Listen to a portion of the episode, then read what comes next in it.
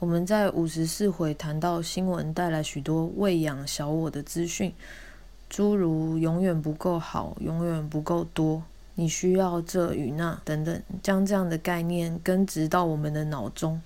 举个例子。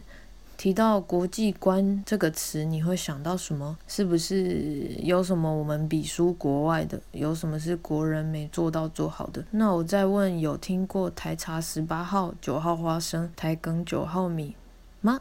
举例并延伸下去，会发现国际观其实就是足够的在地观，know ourselves，已经是好，已经是够。去掉“需要”这个词，可以帮助去除门槛，直接思考什么才是真正想要、想做。现在做一个练习，拿一张纸，把“需要”两个字写下来，撕碎它，撕得碎碎的，丢掉。你其实并不需要，试试看这么做之后的感觉。